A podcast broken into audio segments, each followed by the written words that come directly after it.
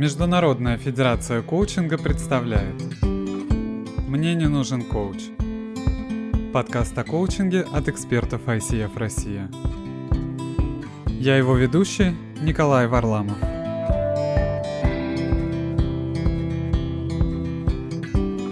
Всем привет, с вами подкаст «Мне не нужен коуч», и у меня сегодня гость – это Иван Фирсов, российский IT-управленец, бизнес-коуч, а также эксперт клиентского сервиса, выпускник MBA, и, в общем, сейчас он о себе сам расскажет. Иван, привет!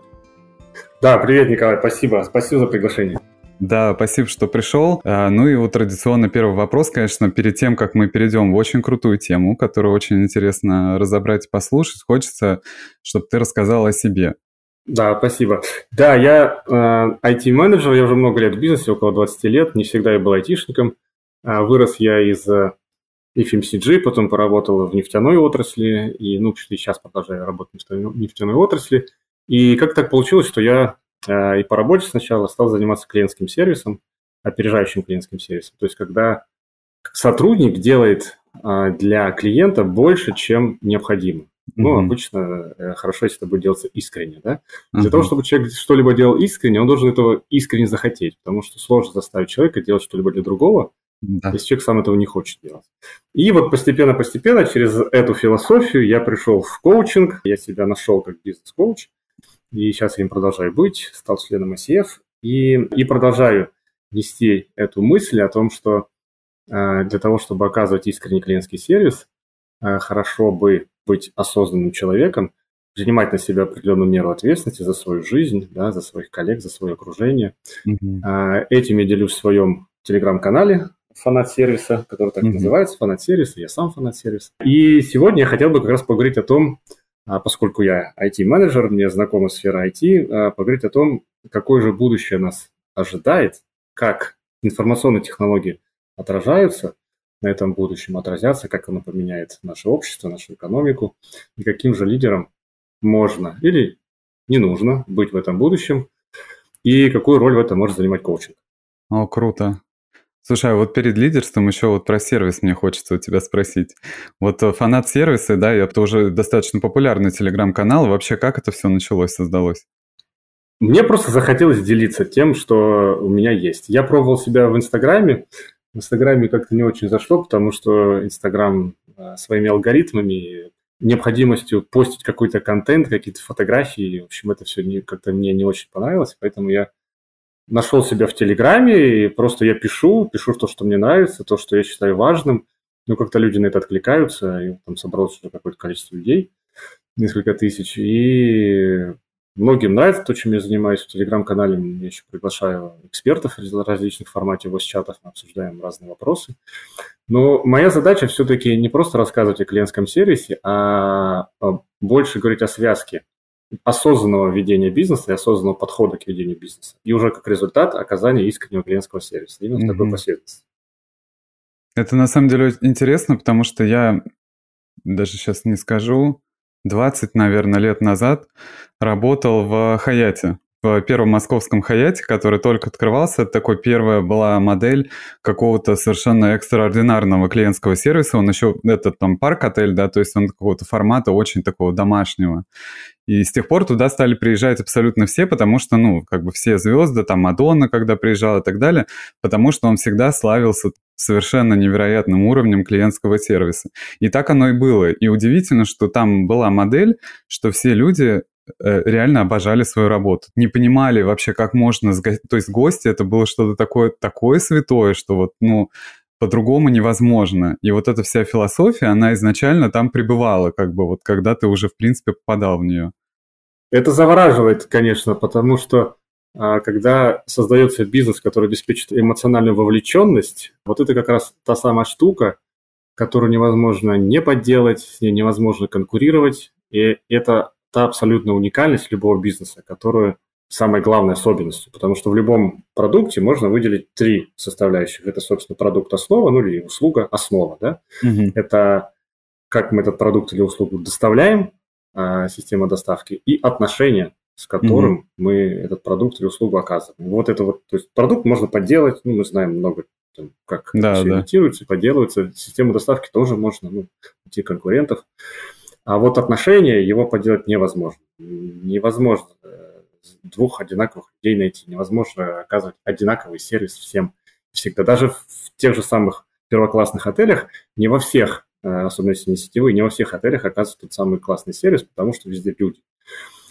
И вот это вот самое отношение, это как раз та самая уникальность, которая и формирует этот уникальный клиентский опыт, за которым хочется возвращаться, возвращаться. А мы сейчас живем в вука-мире. Mm-hmm. Да, это мир нестабильный, неопределенный, сложный и неоднозначный. Такой термин, который появился там лет 15 назад. А, то есть это а, мир, в котором ну, невозможно ничего предсказать. И как бы это реальность, с которой нам приходится мириться. И я бы, чтобы задать контекст, хотел бы поговорить о и поскольку я человек из IT-сферы, я бы хотел поговорить о том, как информационные технологии влияют на наш мир, на наше восприятие, на наше общество, а влияет на лидеров, и уже потом говорить а, о том, как коучинг может помогать лидерам вот в этом вот неоднозначном, нестабильном и неопределенном мире. Mm-hmm. А, технологии двигают наше общество. Это, в общем-то, да, признанный факт. И как э, там, в XIV веке географическое открытие там, Васко да Гама Магеллана – да, и Колумба сделали определенный поворот в развитии экономики и общества, а в 18 веке промышленная революция, изобретение ткацкого станка, да, паровой машины. Угу. И сейчас ту же самую роль э, делают, выполняют информационные технологии. Значит, немножко про э, несколько таких трендов. Во-первых, это скорость распространения технологий. Вот пример. Автомобилю для того, чтобы распространиться на 50-миллионную аудиторию, понадобилось 62 года. Угу. Телефону 50 лет, Интернету 7 лет, а игре Pokemon Go 19 дней. Угу. Все ускоряется, да? Теперь о значимости информационных технологий. В 2009 году э, среди компаний с, с, со стоимостью более 100 миллиардов долларов была всего одна компания, это была Microsoft. 10 угу. лет спустя таких компаний было уже 7 среди угу. э, компаний с акционерной стоимостью более 100 миллиардов. А, Почему так происходит? Потому что все ускоряется, информационные технологии растут, они занимают большую часть нашей жизни. Есть такой закон Мура, да, согласно которому количество транзисторов на микросхеме удваивается каждые полтора года. Угу. Мур – это один из первых президентов Intel. Вот такой угу. за, за, закон он нашел, и он продолжает работать даже сейчас. То есть там ему предрекали, не знаю, лет 20, но он продолжает работать. Это было в 60-е годы прошлого века, уже там больше 50 лет он работает и продолжает работать. И суть в чем? В том, что компьютеры удваивают свою мощность, а они при этом не увеличивают энергопотребление. А, и именно этот закон объясняет, почему вот у тебя же есть смартфон, да, у всех у нас Конечно. у меня есть смартфон. А, как мы э, теперь жить, закон... жить будем без смартфона? Так вот, этот закон объясняет, почему э, смартфон в нашем кармане в тысячу раз э, меньше, в тысячу раз дешевле, в тысячу раз мощнее, чем суперкомпьютер родом из 70-х годов. И, а если закон Мура продолжит действовать, а он уже действует, да, больше 60 лет, то через лет 25 где-то средний 1000-долларовый ноутбук, он своей производительностью, мощностью, производительной мощностью сравнится со всей Э, вычислительной мощностью всего человечества. Угу. Вот немножко о том, э, как влияют э, технологии. Но особенность в том, что они не просто влияют, они еще и конвергируют, то есть они взаимодействуют друг с другом. Ну, что такое конвергенция? Вот простой пример. Это когда появился двигатель внутреннего сгорания, появились ленты конвейера, зародилась нефтяная промышленность. Это все привело к тому, что мы отказались от гужевых перевозок, и у нас появился автомобиль. Вот угу. пример конвергенции трех технологий. Что сейчас происходит? А сейчас развитие вот, ну, таких технологий, как искусственный интеллект, материаловедение, сенсоры, силы второго порядка, так называемые, да, это там, uh-huh. демонетизация, сэкономленное время, они приводят к появлению райдшеринга uh-huh. и беспилотных автомобилей, причем летающих. Uh-huh. И, в общем-то, лифт, Uber тот же, да, они вкладывают миллиарды долларов а, в развитие а, летающих автомобилей. В Японии уже, уже практикуется полет а, автомобилей, летающих, и, в общем-то, не за горами. Я думаю, в ближайшие 10-20 лет, ну, может быть, не в России, но в мире-то точно автомобили летающие будут. Да. Вовсю. Пятый, а, пятый элемент развернется у нас в настоящем. Именно, именно так. И, и самое интересное, что это неизбежно. Это просто так происходит, и мы с этим ничего не можем сделать. Дальше технологии продолжают развиваться. А, ну, допустим, такое понятие есть как disruptive technologies, там подрывные mm-hmm. технологии, когда одна технология просто в корне меняет другую. Например, изобретение iTunes. Mm-hmm. Да? Или изобретение айфона, или, допустим, Netflix, который появился, и он съел блокбастер.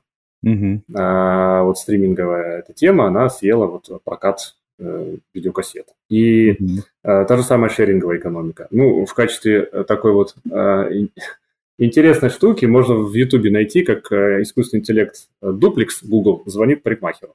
Мгм. А, то есть там совершенно невозможно отличить, э, что это звонит искусственный интеллект. Он даже там вздыхает, когда ему говорят, что все, запись у нас закрыта, и, соответственно, записаться невозможно. Вот, в общем, получается что? Получается, что э, в это столетие, ну, если все так продолжит развиваться, да, то есть, с одной стороны, это ускорение, с другой стороны, это конвергенция технологий. Ну, ладно, был бы один искусственный интеллект, но есть искусственный интеллект, есть большие данные, есть 3D-печать, есть э, сенсоры, э, есть э, скоростной интернет. Это все взаимодействует друг с другом, мы не знаем, во что это выльется. Так вот, если это все продолжит так развиваться, а это продолжит так развиваться, это 100%, Мгм. то в это столетие мы можем прожить технологические перемены такого же масштаба, на какой в прошлом у человечества ушло 20 тысяч лет. Мгм. И это как если вот пройти весь путь прогресса от зарождения сельского хозяйства до интернета. Причем Мгм. дважды и в пределах одного века. Звучит круто. пугающе, если честно. Именно так. Именно это чувство и возникает, когда мы все это слышим, звучит пугающе. Сразу возникает вопрос, как бы, да, ну это, это же еще и влияет на экономику, появляются новые бизнес-модели, да, А, и причем эти бизнес-модели, они уже не работают на стабильность и на безопасность, да, там крауд-экономика, там экономика данных, умная экономика, Мгм. децентрализованные автономные организации, там, смарт-контракты на блокчейне. И, и это все вот так, вот так все взаимодействует. И сразу возникает вопрос, а готов ли человек к этому? Да и как это отразится на обществе? И Мгм. так или иначе, это отражается на обществе. Да? У нас э, из трендов развития общества это глобализация. Ну, понятно, да, вот, допустим, мы переживаем пандемию, это следствие глобализации, ни одна другая штука вот так вот не влияла, но даже если бы это возникло, там, не знаю, лет 10 назад, это, скорее всего, бы не, не, ну, не поимело бы такого эффекта, как, как сейчас, потому что мы, мы такие, мы глобализованные. Ну да. Но при этом, видишь, только в этом периоде мы смогли, на самом деле, многие остаться с работами, остаться вообще, в принципе, в какой-то такой рабочей обстановке, потому что все перешли на удаленку, все знали о ее существовании, а сейчас она настолько плотно интегрировалась, что по-другому уже никто не знает как. Да, спасибо информационным технологиям. Да. С одной стороны, мы боимся этих ускорений, а с другой стороны, если бы этого не было, то мы бы вот э, и, и не знали, что бы с нами бы и было, да, но сейчас это уже часть нашей жизни. И мы просто адаптировались, да, потому что человек адаптивное существо. Вот, собственно, этот пример как раз к- классный, который ты привел, он как раз говорит о том, что э, в нашем мире, да, в мире будущего, сотрудничество, а не конкуренция, возможно в этом сверхсвязанном мире, потому что все связано, да. Бы, Мгм. ну, конкурировать просто становится бессмысленно. Получается что? Получается, что становится сетевое общество, да, общество взаимосвязанных и взаимозависимых людей, а появляются более гибкие а, способы управления, потому что для того, чтобы а, управлять вообще, выж- выживать вот в таком э, э, технологичном и изменяющемся мире, необходимо э, менять способ управления. То есть традиционная иерархичная система управления, она должна уступить место чему-либо.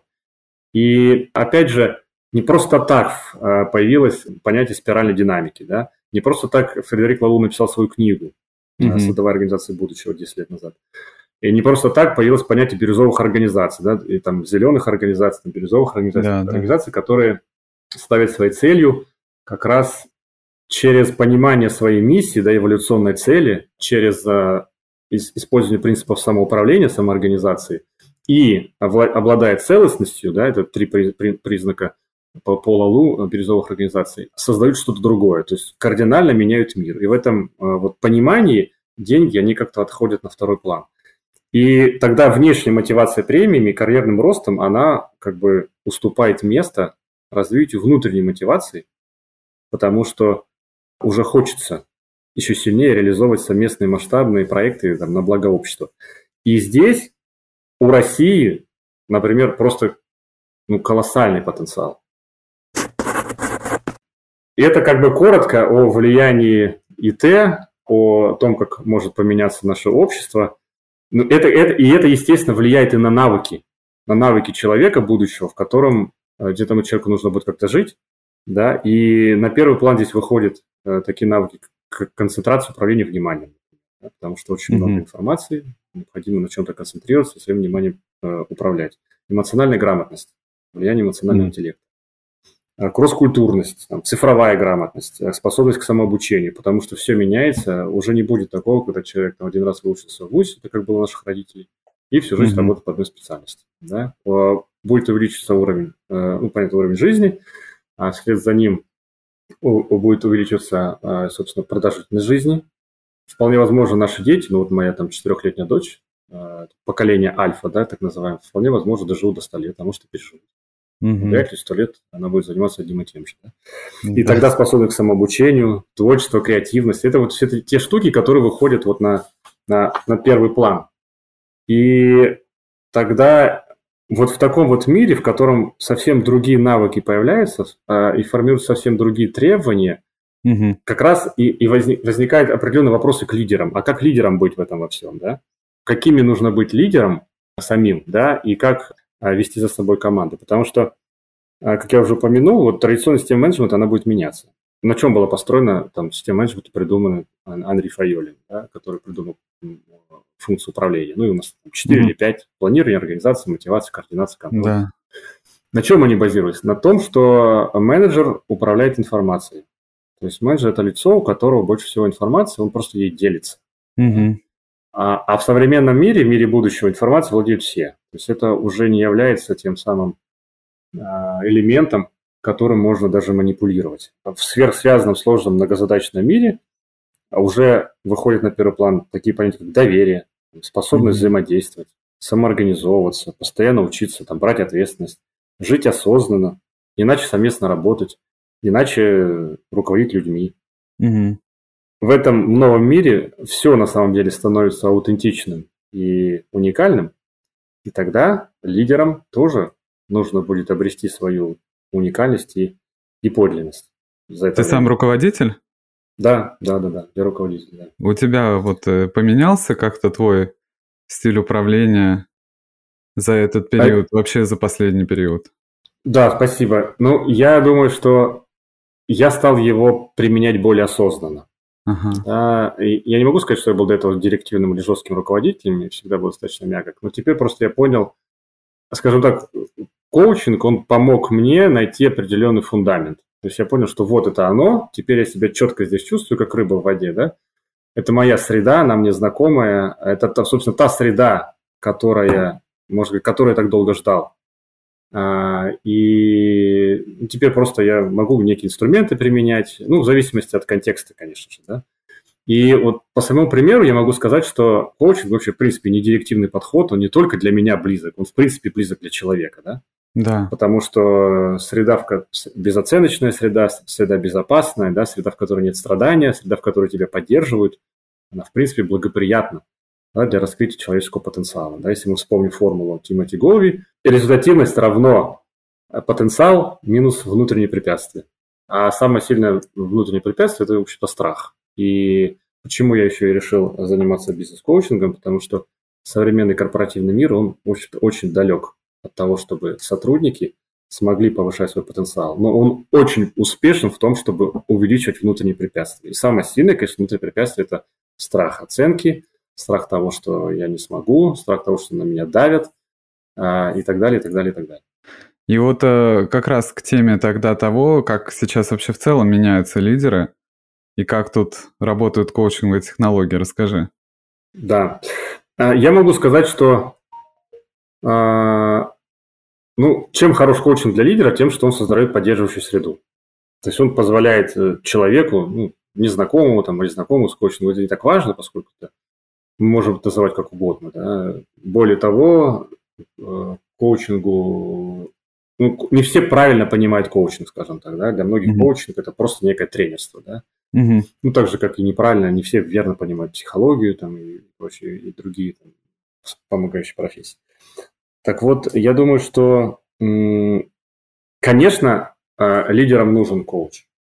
И коуч нужен, и коучинг им нужен. И классно, если лидер сам использует а, в своей работе коучинговый подход. Ну, в чем суть э, этого всего и, каким, в принципе, лидер может быть, да? Угу. Вот я бы мог сказать, что вот нам, нам нужны лидеры, которые ориентированы на ценности. Причем на ценности коллективные, а не сугубо эгоистичные.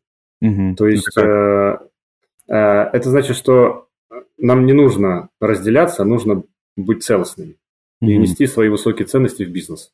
Mm-hmm. То есть не нужно быть э, на работе одним, а в семье с друзьями другим. Это очень большая такая э, э, это такое заблуждение, которое бывает, ну, это, это не специальное заблуждение, так просто, ну, так просто общество сформировано, оно такое есть. И очень, и среди моих знакомых очень много прекрасных людей, которые ну, достаточно э, с сильным уровнем там, своих собственных каких-то ценностей, да, которых важна там честность, открытость, но при этом они приходят на работу и, и работают совсем в другой среде.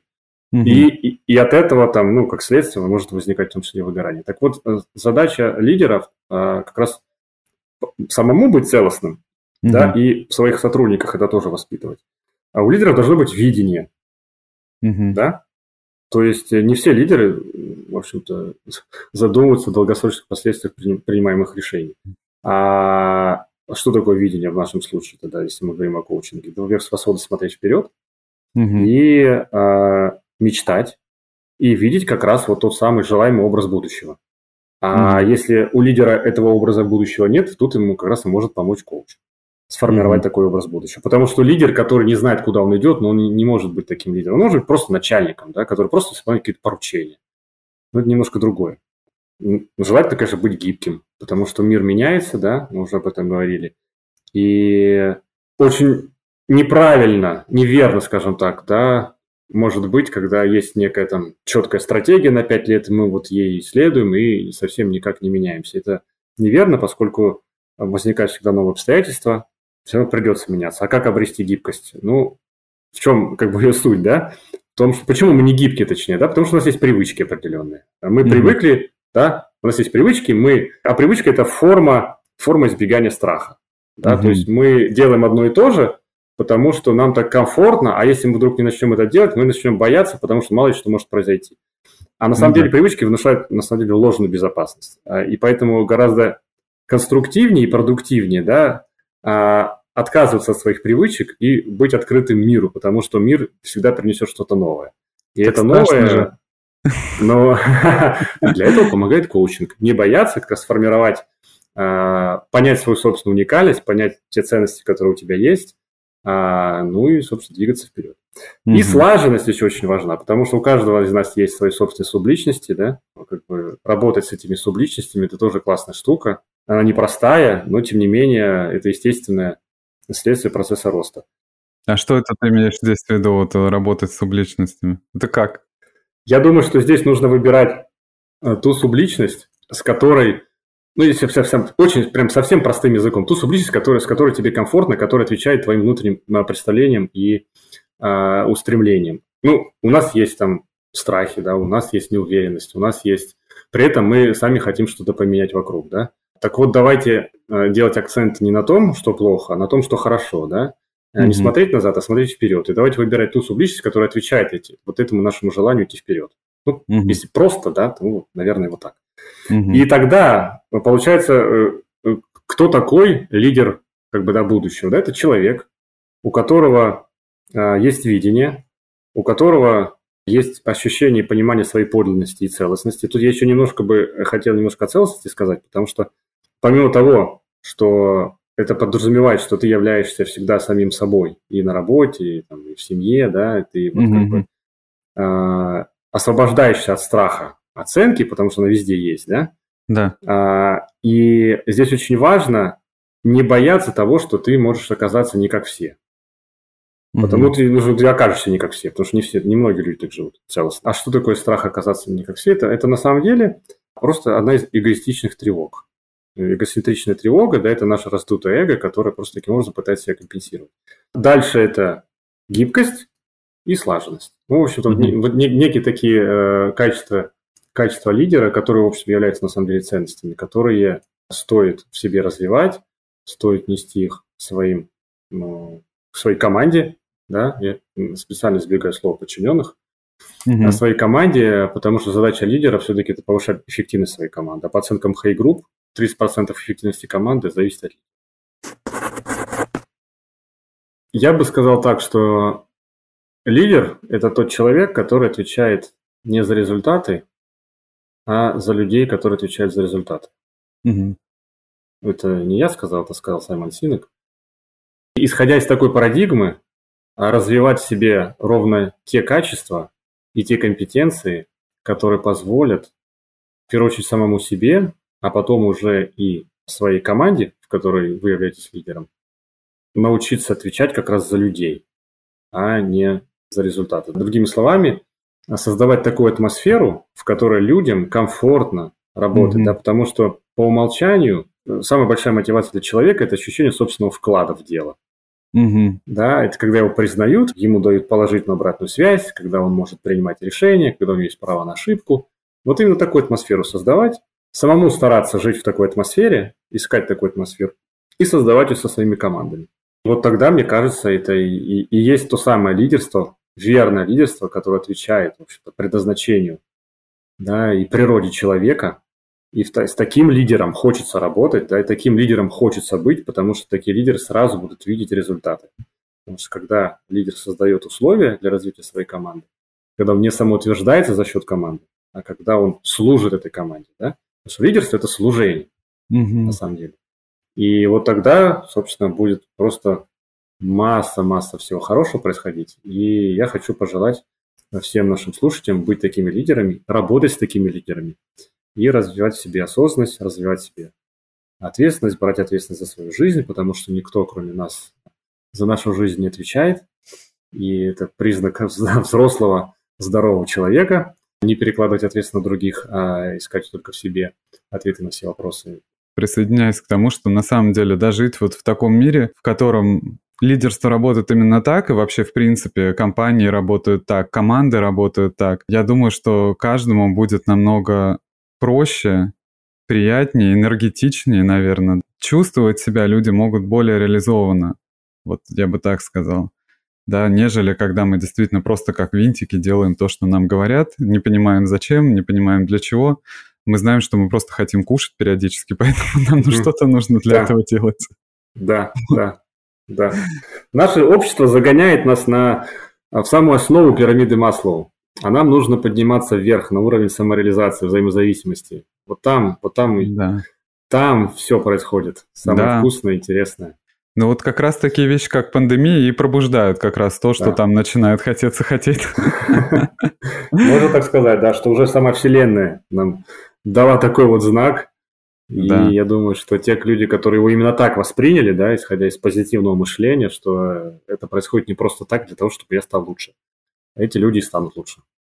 Ну, я думаю, что все наши слушатели именно такие. Раз уж они пришли на Уверен этот в этом. подкаст, да, в этом так оно и происходит. Спасибо тебе большое. Спасибо, Николай. Да, спасибо. С нами был Иван Фирсов. Это российский IT-управленец, бизнес-коуч и эксперт по клиентскому сервису, создатель телеграм-канала «Фанат сервиса». Пишите ваши комментарии, э, находите Ивана, подписывайтесь на его телеграм-канал, подписывайтесь на инстаграм ICF Россия, пишите тоже свои мысли и комментарии туда. И мы встретимся обязательно в других эпизодах. Это был подкаст «Мне не нужен коуч». Меня зовут Николай Варламов. И всем спасибо и хорошей недели. Спасибо, до свидания.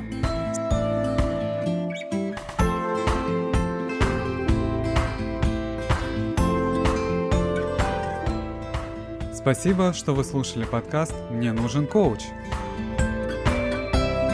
Не забудьте подписаться, чтобы узнать еще больше о коучинге. На нашем сайте icfrussia.ru вы найдете каталог коуча ICF.